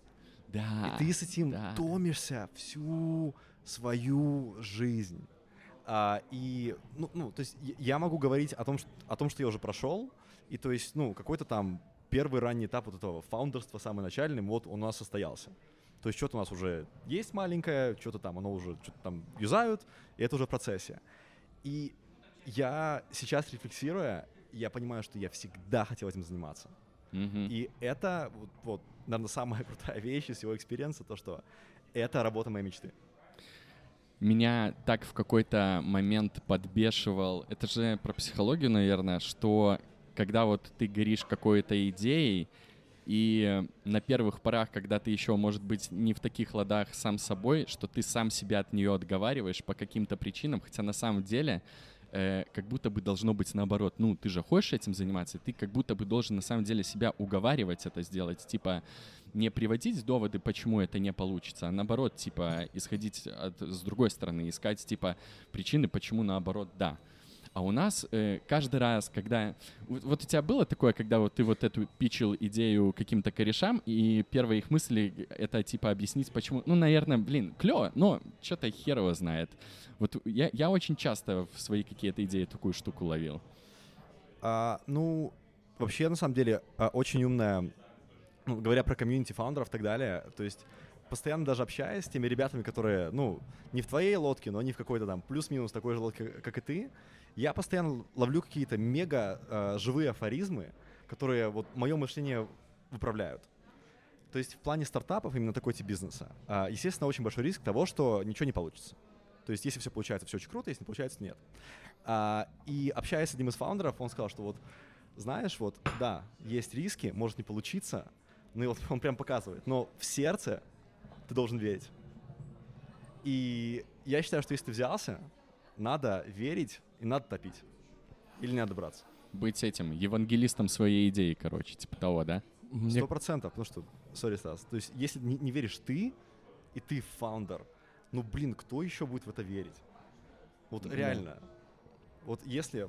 И это большой психологический момент. То есть часто общаюсь с командой, вот, допустим, у нас завтра, каждую пятницу у нас такой all hands, хотя у нас еще очень мало hands в команде. Мы все общаемся, делаем итоги недели. И а, всегда психологически важно, а, я, я так считаю, а, отдать команде а, какую-то веру в то, что даже если сейчас не идеально, и часто не идеально, но что условно мы верим, и у нас есть план, и мы, блин, разберемся. И вот этому нужно было себя научить, и это очень важная черта. То есть, опять же, вот это вот don't punk out, don't quit, это найти в себе силы, даже когда полная жопа, все равно вот как-то держаться. На тему того, что Рома говорил, что ты сам себя начинаешь убеждать в том, почему это провалится, мне кажется, это очень перекликается сейчас популярной, по крайней мере, в СНГ регионе тема аутентичности, самости, вот это вот, что в английском называется self, ну, то есть есть направление психологии, называется IFS, Internal Family Systems. Она про то, что внутри каждого человека ты как бы не один. Внутри тебя есть целая семья людей, и я это прочувствовал на себе в том плане, что, ну, то есть ты когда-то был ребенком, и тот ребенок внутри тебя есть. Ты когда-то был подростком, тот подросток внутри тебя есть. Твой взрослый, которого, ну, мы вот уже взрослые, и взрослый есть. Где-то еще начинает подрастать медленно старец, который потом будет, короче, говорить, что трава была зеленее, или, может быть, не это, но неважно. И конфликт заключается вот в том, что вот эти вот мысли, про которые ты говоришь, убедить себя, что это не так, это вот какая-то личность, вот она вот что-то там буянит. То есть ты достигаешь вот этой вот самой самости, когда эти личности друг друга понимают, и они в такой гармонии. То есть вот, вот твоя самость — это когда все внутри тебя в гармонии. И до сих пор, пока ты эту гармонию не найдешь, э, скорее всего, так и будет. Какая-то вот такая вот мысль. Ну, я соглашусь. То есть мы, говорится, эм, счастье — это happiness is peace in motion — то есть в жизни постоянно что-то меняется, и что-то меняется внутри тебя.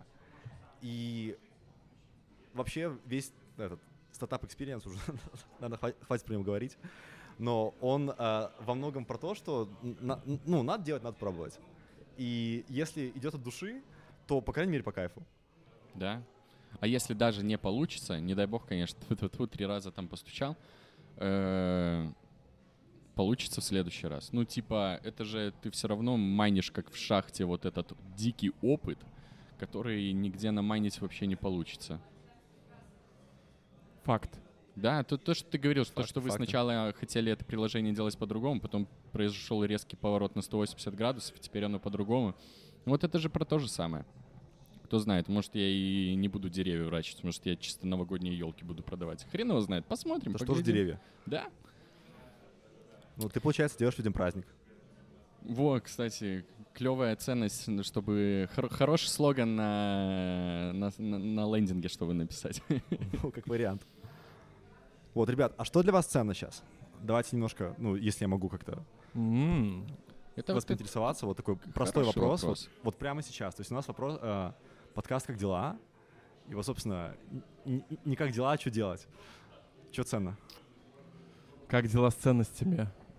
Блин, э, я об этом думаю уже очень давно. И, кстати, на эту тему у меня даже в заметках подкаста была тема.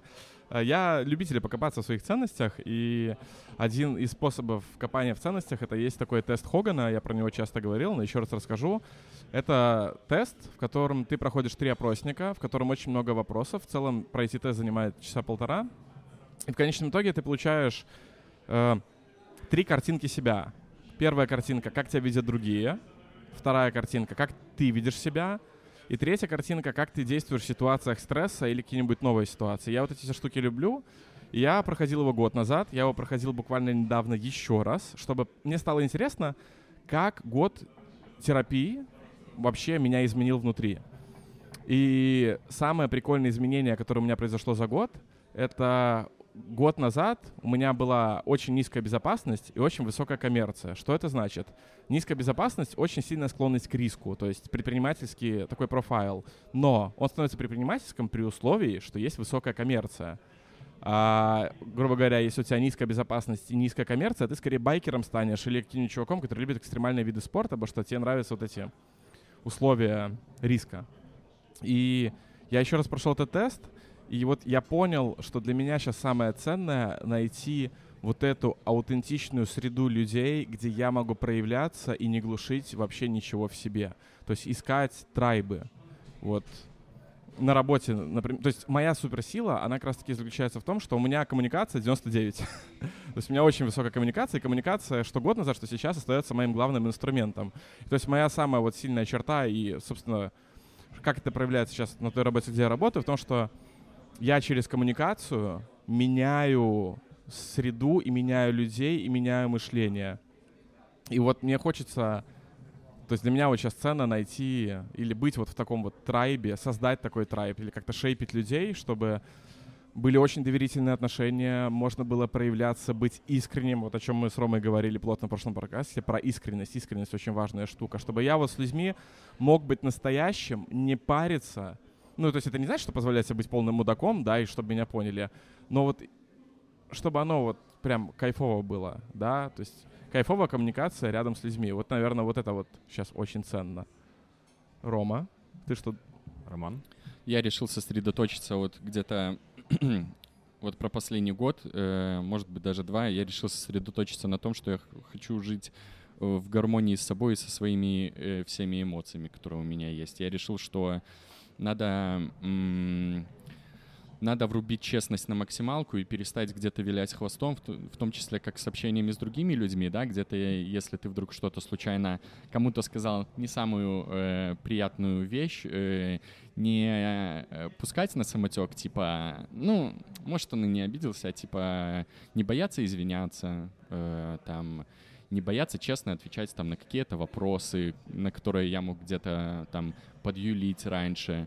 Типа вот как я в прошлом подкасте Стасу рассказывал, я вот бросил пить два с половиной года назад, и я до этого всегда отвечал на этот вопрос, типа, ну, я просто устал, это, типа, очень сильно... Ну, у тебя просто пропадают выходные, там, тыры-пыры. Я даже психика врубала шутку в этот момент, типа, я отшучивался, слушайте, я вот не рыгаю два с половиной года за то, там, вот эти все дела. Хотя, на самом-то деле, я понимаю, что корни того, что я бросил пить, и мне просто не очень нравилось... Э, э, моя гиперэмоциональность в эти моменты. Я понимал, что, ну, это не то, как э, ну, я себя не должен так вести, не в плане, типа, это неправильно, а просто э, я трезвый так себя не веду. Почему я вот так там а. вот так вот делаю? Вот, вот про вот эту гармонию с собой. И в том числе э, вот про, типа, я вот хочу посадить деревья, потому что мне хочется что-то сделать на своей родной земле, и вот это про честность само собой, типа вот все остальные ромы, которые там приводили доводы, почему нет, типа, пацаны, вы не шарите. Это на самом деле, ну, не то, чего мы хотим. Ну, что вы ваши вот эти отговорки, сидеть и ни хрена не делать, это не про то. А про гармонию с самим собой, это вот все. Рома сосредотачивается на деревне Залишаны и строит планы вот от этого. И полегчало, кстати. Это даже в плане отношений каких-то, типа, пытаться говорить э, ртом о своих каких-то проблемах. Пусть мы с Полиной всегда пытались так делать, но я понимаю, что в каких-то моментах у меня все равно там, типа, я не самым откровенным образом мог как-то поступить, и правильнее, типа, не там в какие-то моменты не замыкаться в себе, а типа вот базарить. И вот эта гармония, вот это момент, я надеюсь, что я уже на финальном этапе этого, даже если, ну, учитывая, что я честно на подкасте могу говорить, почему я бросил бухать, то мне кажется, я вот, наверное, на финальном этапе вот этой цели, а что там дальше будет, посмотрим. Но пока вот так. Про а, виловство. Сори, прости, пожалуйста. И эта штука во многих моментах. Вот у меня сейчас был период, когда я типа очень часто менял работы, потому что там то одна проблема, то вторая, то третья. У меня не очень складывались отношения на предыдущем месте работы. Это тоже был про момент, где типа, да, у нас сейчас нету бабок, и нам реально надо тут сидеть работать, но, чувак, давай мы будем типа честны друг с другом. Будет правильнее уйти, чтобы вот гармония с самим собой, она все-таки тут оставалась. И потом это еще раз аукнулось во второй раз, когда мне два оффера прилетело. Один прям на дохера бабок. Хотя я понимал, что, ну, блин, бабок сейчас нет, мне там и машину ремонтировать надо, и там и все остальное. И я решил, что, ну, правильнее будет принять вот офер, офер Splitmetrics, хоть он и на ощутимо меньше бабок, но это вот будет оно вот здесь, типа э, внутренний Рома, он вот он счастлив и гармоничен будет вот там. Поэтому вот работаем над этим, пацаны. Вот про юловство я добавлю вот yes, это sir. вот самая важная штука. Вот на тему искренности, честности, это вот эти вот моменты, когда... То есть в тот момент, когда я понял, что вот все, вот эта вот ценность, я перестал юлить сам, и я начал подмечать юловство. То есть я прям чувствую в разговоре, что со мной юлят. Я вот эту фразу, она у меня часто, я произношу ее теперь, даже я ну, проговариваю про себя в разговоре, что типа я чувствую, вот, ну, говорю себе внутри, я чувствую юловство. Типа тот собеседник, типа ты юлишь. я пытаюсь вот этот момент, знаешь, вывести на искренность, на честность, типа давай без этого. Потому что, ну, так будет гораздо проще и мне, и тебе вот это что-то обсуждать. Да, самое обидно, когда ты сам собой юлишь. Да, так это самое важное. Типа, пока да. ты юлишь сам собой, другие могут юлить с тобой, потому что это типа считается как, ну, это нормально. То есть ты нормализируешь ну, юловство. У тебя это есть, и остальным да, тоже да. можно получать. Интересно. а как интересно. ты для себя эту ценность формулируешь? А, ценность юловства или какую? Не, вообще... не, ну, в целом, вот э, тот же вопрос, который ты нам задал. Теперь мы мячик в тебя отбрасываем. Опа. Это к футболу снова или? Или к баскетболу? Я же говорю, что я не люблю футбол. в этом плане сифа. Словел. А, что для меня сейчас ценно? А, для меня сейчас ценно а, не... Um, ну, интересно сейчас приходит в голову. То есть не... что-то типа ни в чем себе не отказывать. Mm-hmm. То есть для меня ценно сейчас быть собой на 100%. Делать то, что я хочу, а, с теми людьми, с которыми я хочу, и так, как я хочу а, не по-мудацки, ну, ну, и, и по-мудацки, наверное, иногда тоже получается, но это скорее, что вот во мне есть что-то, и я хочу вот это что-то прожить на 273%. И вот для меня это важно. То есть э, честность — это максимально важная штука, и в первую очередь честность самим собой. Потому что иначе нету роста, а если нету роста, ну, типа нет ни хрена. Вот. Но, наверное, получился такой год, когда были события, которых э, очень долго хотелось, и вот сейчас внутри есть какой-то как колокочущий а, запрос на то, что а вот что мы еще можем? Давайте попробуем. А если вот так? А если на подкаст ходить, что будет? Вот. То есть в другую сторону, ну, так. Клево, когда есть ресурс для этого. Потому что очень часто, вот, э, мне кажется, вот проблема в том, что люди не могут ресурсы для этого какой-то найти. Я думаю, ну, что типа, от, всегда. От, от чего оттолкнуться. Ну да, он есть, но типа вот именно его поиск, типа, что вот станет э, толчком таким. Мне вот как будто кажется в этом проблема. Я, мне кажется, она у меня тоже была в какой-то момент. Я просто не помню момента слома. Вот вообще не помню. Может, трезвая жизнь как-то так, по-моему, хрен его знает. Слушай, а можем поговорить немножко про, про трезвую жизнь? Да. Интересно. Да. А, про, про трезвую жизнь и про деньги. Да, давай. А, вот на что теперь стало приятно тратить деньги?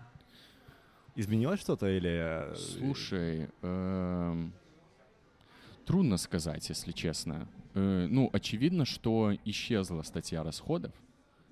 Э, я просто предполагаю, что, возможно, она сначала заменилась какой-то компенсацией, типа там вкусно покушать, все остальное. Эм, сейчас я просто понимаю, что в целом у меня из жизненных кайфов, таких, знаешь, э, которые заменяют бухло, это вот остался кальян. Я просто, типа, не курю, наркотики я тоже не употребляю, вот, типа, отказался от бухла, и вот у меня кальян остался таким вот местом, которое в целом, на самом деле, про то же самое, что и алкоголь, да, это посидеть с другом за каким-то занятием и поговорить. Хотя вот тоже странно, почему мы не можем без кальяна поговорить? Это, это наверное, как повод, да, используется. Средство типа. коммуникации. Ну, Да, типа, да, есть вот да, кальянная да, в Питере, уникальная кальянная, у них прямо на сайте, это не называется кальян, это называется средство коммуникации. Средства коммуникации. Да. Сколько стоит час средства коммуникации? Да. Я уверен, что у меня сейчас ста- статья расходов, если не такая же, как э, на алкоголь когда-то была, то, э, скорее всего, даже чуть-чуть больше. Ну, блин, Да кого ты обманываешь, ты на Fortnite скины начал тратить больше денег. ну да, Другие ценности. да, да. Ну, ты, кстати, в том, же, в том числе, типа, игру купить, не бояться там оформлять подписку на какие-то сервисы, которыми тебе удобно пользоваться и так далее. Вот я вот, кстати, э, вот сейчас такой момент просто у нас в отношениях, когда мы, в принципе, оба понимаем, что вот мы уже, типа, давно вместе, там, женаты и все такое, э, что вопрос детей, он сам, сам собой становится, и я вот периодически, ну, не, не в плане того, что, типа, все, мы уже четко планируем там тыры-пыры, но все равно эта мысль сидит, и Сейчас есть же такая Стаса штука. напряглось немножко. А? Лицо Стаса напряглось немножко. Э, Ну, не ревнуй, братан, уже так сильно. Э, Я просто так в плане кальянов подумал, ну это же все равно, ли- либо даже если не подготовка к беременности, то типа, я, я так подумал, блин, ну, Полина, если забеременеет, ей типа нельзя пить, курить будет. Я такой думаю, ну мне же, наверное, правильнее будет ее в этом плане поддерживать и типа э, не курить кальяны, хотя она мне, я уверен, скажет, типа, блин, да, чувак, что ты, типа, ну, не ты ж рожать будешь, иди кури. Но вот мысля такая была. Я вот периодически думаю, блин, а чё, как мне вот подзаменить эту тему будет вот потом? Ну, и как- какие есть варианты в голове? Понятия не имею, если честно. Пока вариант только один, что я буду ходить на кальяны с пацанами, с друзьями, там, подругами, но просто буду сидеть, наверное, просто чтобы, знаешь, типа, э, сказать, что, ну, не переживай, я, типа, с тобой. То есть я вот под- поддерживаю твои ограничения вот сейчас. Мне на эту тему у Марго, у Маргош есть канал, где она постит тиктоки. Каждые три дня, понедельник, среда, пятница, она постит тиктоки. И там был недавно один тикток, который очень сильно расхламил меня. Это девушка несет ребенка, дает его парню и говорит, на, забери, ты у меня оставил. Я прям выпал с него. Ну, это, это интересная тема, дети. Да, да. Я думаю, Я что что-то сейчас так плотни... Очень у многих друзей просто дети родились, и это прям сильно э, подкапывает на мозг иногда. У меня, например, был период, когда мои внутренние какие-то часы, наверное, начали сбоить, типа, так, все рожают, блин, теперь мне хочется, типа, причем, знаешь, такая прям навязчивая идея была, типа, все, ну, все, уже пора. И потом тоже надо было в диалоге с самим собой как-то, типа, объяснить, типа, чувак, ну, э, не, не надо же торопиться, если, типа, все остальные торопятся. Это же, типа, все равно про комфорт и в том числе про психическое состояние ребенка в будущем, типа, и, и все такое. Поэтому, но все равно это, ну, в голове сильно сидит, потому что, ну, часики тикают. Вот, и я поэтому о детях думаю много. И э, роль отца, она меня немного будоражит, если честно. Если Все, вот так еще говорить. лицо Стаса меня беспокоит.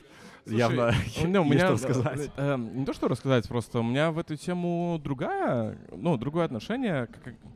Короче говоря, это тоже отсылка к Хогану опять сейчас будет. В том плане, что Хоган это показал явно мне, что я... То есть то, что говорит Рома, у меня откликается как какая-то долгосрочная история. А я спринтер на коротких дистанциях. То есть, опять же, вот моя суперсила мо- про мою низкую безопасность, она про супер неопределенное время, то есть любые ситуации стрессовые, вот это вот весь мировой ад, который происходит, для меня это тоже ситуация, которая она меня не садит на жопу в тревожность, а она для меня такая, опа, двигаться, двигаться, двигаться, двигаться, делать, делать, делать. И я мыслю очень короткими промежутками. То есть я не умею, у меня нет этой тактики думать наперед. Это, мне кажется, это важная штука, которой мне надо научиться. Ну, в том плане, что думать, типа, цель на 5 лет. То есть, как многие, я вижу люди, там в числе фаундеры, стартаперы, они ведь все ставят планы на год, ставят планы на 2 года, ставят планы на 5 лет. Я так не умею. Эм, И это вот, ну, в том числе каких-то вот семейных ценностей ребенок. То есть у меня этого не висит в краткосрочных целях, и я не умею про это думать долгосрочно. То есть я не знаю, через сколько. Я знаю, то есть я вот сейчас твердо уверен, что строить семью, нашел верного человека, строить семью, как-то развиваться, но у меня нет, знаешь, типа майлстоунов, конкретных дат, или там через сколько конкретно лет, просто оно вот сейчас двигается, сейчас все кайфово, я вижу маленькие майлстоуны, которые будут происходить там типа промежутками две недели, три месяца, полгода, максимум год, я что-то вижу, а дальше я не вижу, и поэтому я придерживаюсь тактики, с которых в том числе начались наши отношения, по наитию. Вот, я двигаюсь по наитию, и очень хорошо. Ну, Мне... и в том числе прожить в моменте, вот оно еще. То есть живу в моменте, кайфую в моменте. У меня есть, кажется, теория на этот счет. Uh, у меня есть ощущение, что вот uh, мое стремление сейчас сильно думать наперед, оно отчасти uh, появилось из-за того, что я вот 4 года делал приложухи битусишные, и там был очень быстрый цикл обратной связи. Типа, что-то сделали, протестировали, хоп, сразу получили, делаем, делаем, делаем, делаем. И в том числе вот эта идея именно выращивать, типа, именно взрослые деревья, я думаю, часть вот э, желание делать именно так, оно тоже растет оттуда, чтобы вот этот цикл обратной связи, он стал сильно длиннее. Я я такие кайфы ловил. Я вот когда осенью посадил э, семена и такой, так, ну, что-то взойдет весной, то есть типа Э, ну, почти полгода, да, то есть мне надо ждать. Я такой, мне, мне было очень комфортно в этом находиться. Да, там постоянно ты такой думаешь, блин, вырастет или нет, вырастет или нет, вырастет или нет. Кстати, не выросло ни хрена. Очень клевый ур урок был в этом плане. То есть э, э, попытка в любом случае будет. В том числе, типа, и вот там про семейные какие-то там мыслить вперед. Мне кажется, вот это тут... Да и то, что я в B2B-шку перешел работать, э, в том числе мне подкупало, что там не такой бешеный темп вот э, э, в плане типа, что ну вот прям сейчас и вот прям сейчас. Прям ну, сейчас, там длиннее цикл получается. Да, да, да. да там он чуть... Ну да. Поэтому... Ну вот если все-таки про детей, то первый должен быть мальчик или девочка? Это что за холивар? Ой, слушай, на эту тему, кстати, Вчера смотрели классный стендап, получается, Пит Дэвидсон, который парень Ким Кардашьян, который нелюбимый человек Кани Уэста, вышел на Netflix стендап, называется Пит Дэвидсон и Best Friends, по-моему. То есть он вышел, пошутил про ситуацию с Кани Уэстом, а дальше выходили его друзья-стендаперы. И первый комик, который вышел, он рассказал безумно смешную историю на, на, на тему того, что чуваки Э, я сейчас как бы в своих взаимодействиях с людьми фокусируюсь на моменте. То есть мы сейчас с вами классно взаимодействуем, но потом я выйду на улицу, и вас будет кто-то избивать, и вы мне такие, типа, эй, бро, помоги мне. Я скажу, да, спасибо, спасибо, классный стендап, не мои проблемы. типа, не парит. И он шутил, короче, про то, что... А, он рассказал историю, как он ходил на стрижку, и он приходит к барберу, и типа, сделай мне фейт убрать сзади, чтобы была коробочка, чтобы было красиво. А, и Барбер начинает ему рассказывать про какого-то чувака, что ты в курсе, что его ребенок хочет поменять пол. И этот стендапер говорит, бро, я пришел сделать фейт, убрать по бокам, квадратное сзади. Он говорит, нет, ну подожди, ну вот если бы твой сын пришел к тебе и сказал, типа, я хочу поменять пол, и он начинает шутить на тему того, что я прихожу к сыну, стучу по микрофону, типа, и к нему в комнату, и ребенок, и он еще говорит, типа, дети же, они когда пытаются что-то сказать, они такие, пап, пап, пап, пап, пап, пап, я, я хочу па, па, па, поговорить. То есть, ну, дети всегда вот так начинают говорить, когда это серьезная тема. Э, и он рассказывает, как он реагировал на, на эту историю. Он такой подходит, говорит, типа, сын, выброси мусор. Сын отвечает, пап, я хочу поменять пол. Он такой, я тебя понял. Закрывает дверь, стучит еще раз, говорит, дочь, выброси, пожалуйста, мусор. Ну, то есть, типа, на, на тему того, что мне кажется, да неважно. Ну, я, ну, у меня нет какого-то такого стремления, что это должен быть мальчик или девочка. У меня был период, когда я такой, так, я хочу, чтобы э, первым ребенком был пацан, потому что мне нравилась модель моей семьи, что я типа был старшим братом, и я сейчас, о, господи, как я страшно сказал. И мне в целом нравилась вот эта вот модель, что вот есть старший брат, есть младшая сестра, и мне типа вот э, в, тогда в моменте как будто было бы комфортнее, если бы у меня было так же. А потом э, как-то это все типа, да какая разница, ну, типа, мальчик, девочка, ну, типа, был вот такой период, когда, типа, все равно лишь бы было. А сейчас у меня сформировалась идея типа, блин, что-то дочку хочется. Э, у меня как будто бы, типа, ну, быть хорошим отцом сына, достаточно легко, как мне кажется. Э, а быть хорошим... Надо пояснить, мне кажется. Э, ну, в плане... я- да, я сейчас на примере. А быть хорошим отцом дочки сложнее, потому что я, например, как хороший отец, э, хотел бы, например, перед походом в школу уметь завязать ей косичку, например. И вот в этом плане, типа, вот, вот в чем слож- сложность, да, пацану, э, даже если у него длинные волосы будут, я не уверен, что он будет хотеть, чтобы я ему за- за- за- заплел косичку, но типа, окей, даже может быть, но вероятность такого исхода с девочкой, она больше. То есть мне кажется, там чуть-чуть... но все-таки девочка же, она больше на мать будет опираться в плане типа моделей поведения и всего такого. Ну, потому что э, одинаковый гендер, по крайней мере, изначально будет. вот. И, и вот поэтому я такой, блин, хочу более задачу со звездочкой. Типа я, я хочу вот если у меня получится стать хорошим отцом дочки, у меня точно получится стать хорошим отцом сына. Я вот поэтому вот как-то так сейчас вот это. И еще, блин, хочу такой прикол провернуть. Но все очень зависит от природы. Я хочу тройняшек девочек, чтобы их э, всех звали Алиса, Алена и Олеся, чтобы когда они пойдут в школу, они все в журнале были записаны Кунцевич Ал, и чтобы их классная руководительница просто ебалась, когда их надо будет к доске вызывать, типа... э, ну, типа, Алиса выходит. А кому из них оценку ставить? Ну, какой-то дебильный прикол хочу, короче, провернуть. Слушай, Жена в курсе? или? Э, Про прикол в курсе, да. на эту тему просто мы сейчас с Марго часто шутим. Ну, мы же хотим собаку завести, Сибаину. Да, И да. мы часто шутим на тему того, что, ну, типа, воспитание собаки, это ж ничем не отличается от воспитания ребенка. Ну, это, ну, вот, е- как бы, вот мне интересно, есть ли с вашей точки зрения, там, работать с этим приложением, не знаю, похожести, ну, то есть, э, это, насколько это, короче, релевантная гипотеза? Это это сто процентов тема, то есть, а, ну опять же, я знаю только британский рынок и как они там думают, но многие люди обращаются к своим собакам, они их называются а, называют fur baby, то есть типа Слушай, да у меня то же самое. э, Я, типа, котов считаю своими детьми. Я тоже точно так же им дарю подарки на день рождения. Мне кажется, это э, во всех регионах очень схоже в каком-то смысле. вот, то есть сейчас очень большой тренд на то, что вот молодые пары, лол Стас, а, они вместо того, чтобы заводить детей, а, заводят себе песеля. Ну, вот, Типа, видимо. Ну, же есть собака дорогая, поэтому можно еще пять лет не париться.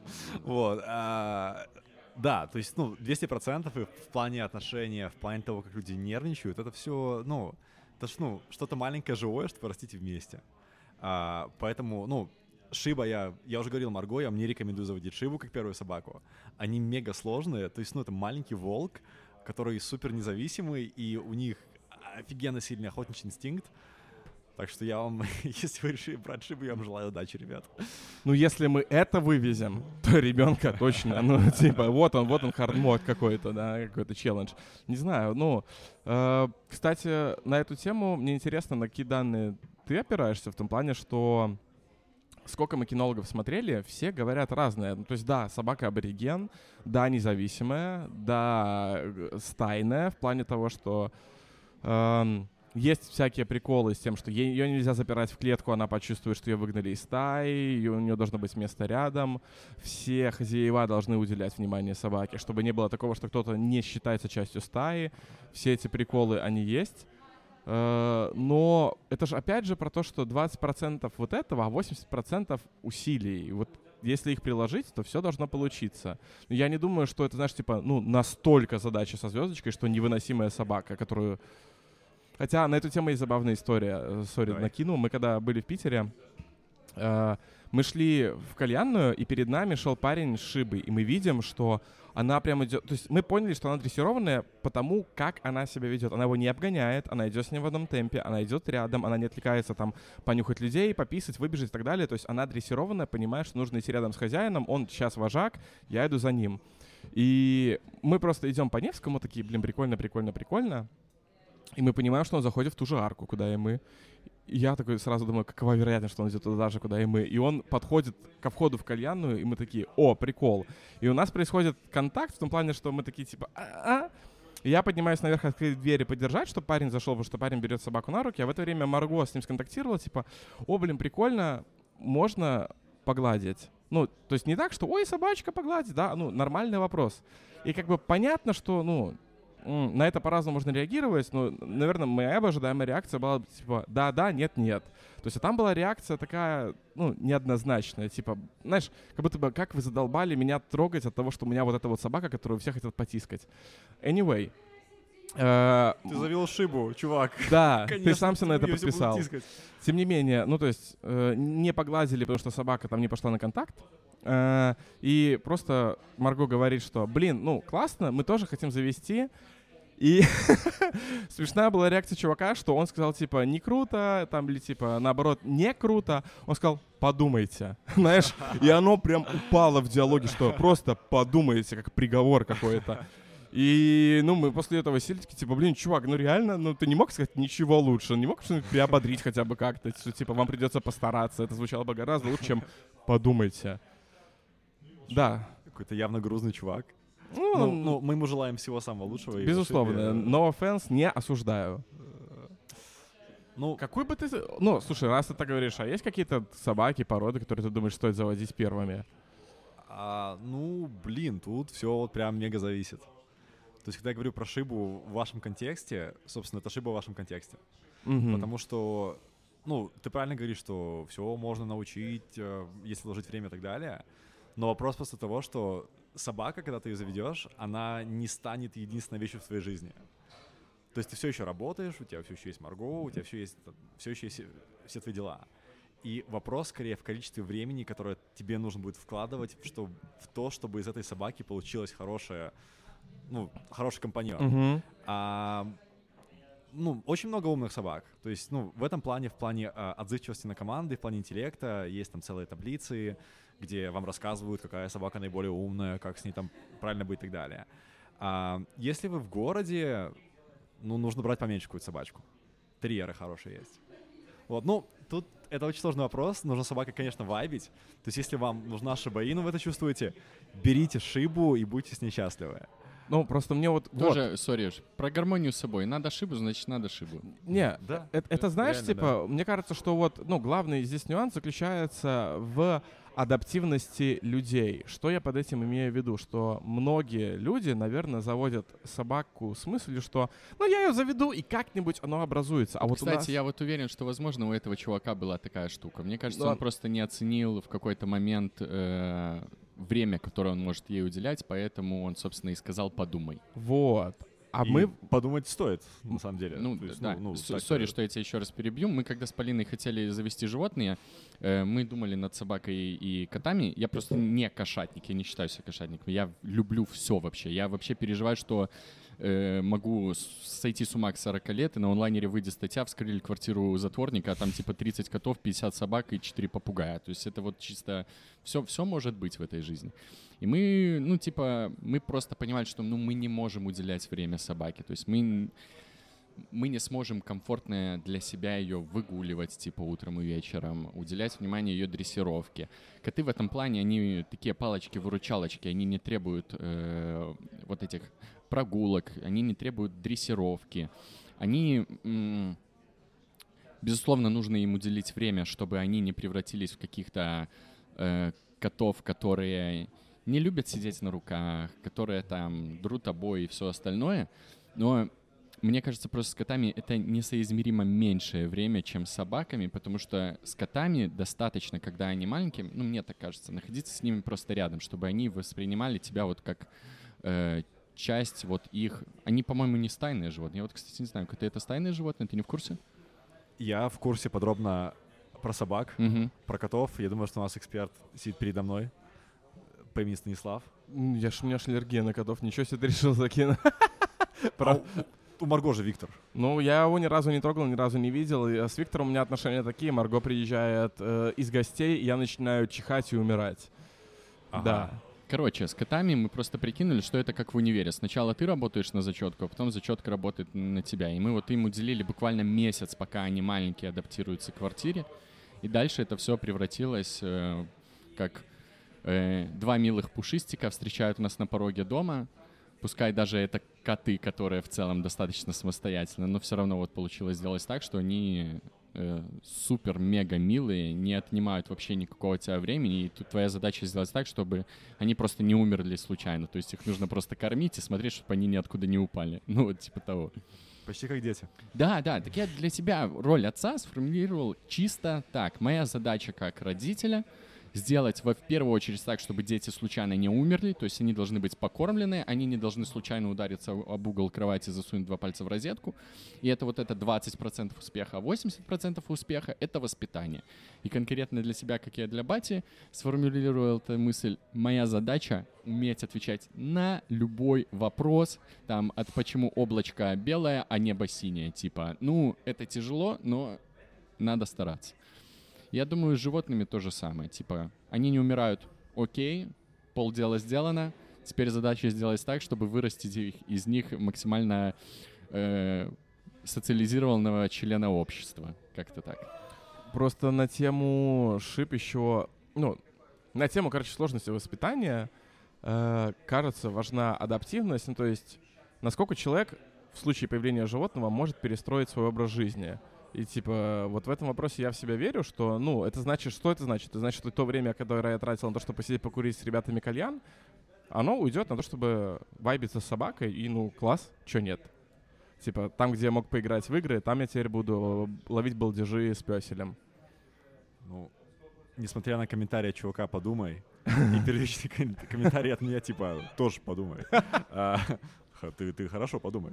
А, собаки это, — это офигенный заряд любви. То есть у, а, у Паши, моего кофаундера, сейчас молодая собачка, и это просто, мы все любим белку а, какой-то дурной любовью. Она реально просто комок любви, комок добра. Она к тебе подходит и ложится, делает вот так вот ножки, и это значит, что ей нужно погладить животик. Вот, и ты ей гладишь животик, и она делает... А. Вот. Я, я обязательно заведу собаку, но потом. Но не шибу. Ну, кстати, я не знаю, не знаю, посмотрим. Я, э, мне что-то, мы обычных дворовых котов завели. И я как-то, знаешь, как выросший в деревне, где вот эти постоянно дворняги, я бы, наверное, вот просто взял бы какого-то щенка, наверное, и что из него вырастет. Ну, разберемся по дороге уже. Не знаю. Ну что, это был «Как дела?» подкаст, 56-й выпуск. Мне кажется, он был полон любви, какого-то доброго вайба, и вообще супер, Герман. Какой Ге- Герман? Герман, Герман, что-то да, меня, меня Герман вроде был. Все, все хорошо. Выпуска. Как тебе с нами это, это время прошло? Ребят, мне очень приятно. А, вы очень хорошо умеете строить беседу. И с вами вообще не напряжно, спокойно разгоняться. И, собственно, разговор, который получился, он интересный, органичный. Как говорится в Казахстане, Улькен Рахмет, большое спасибо. Я надеюсь, мы еще встретимся здесь, где ты нам расскажешь о новых вайбах, э, новых эмоциях помимо Казахстана и о новых ваших достижениях. Как дела подкаст? Выпуск номер 56. Подписывайтесь, где можно подписаться, лайки, звездочки, форум обратной связи. Хорошей вам недели, месяца или сколько там, пока выйдет следующий выпуск. Всем пока.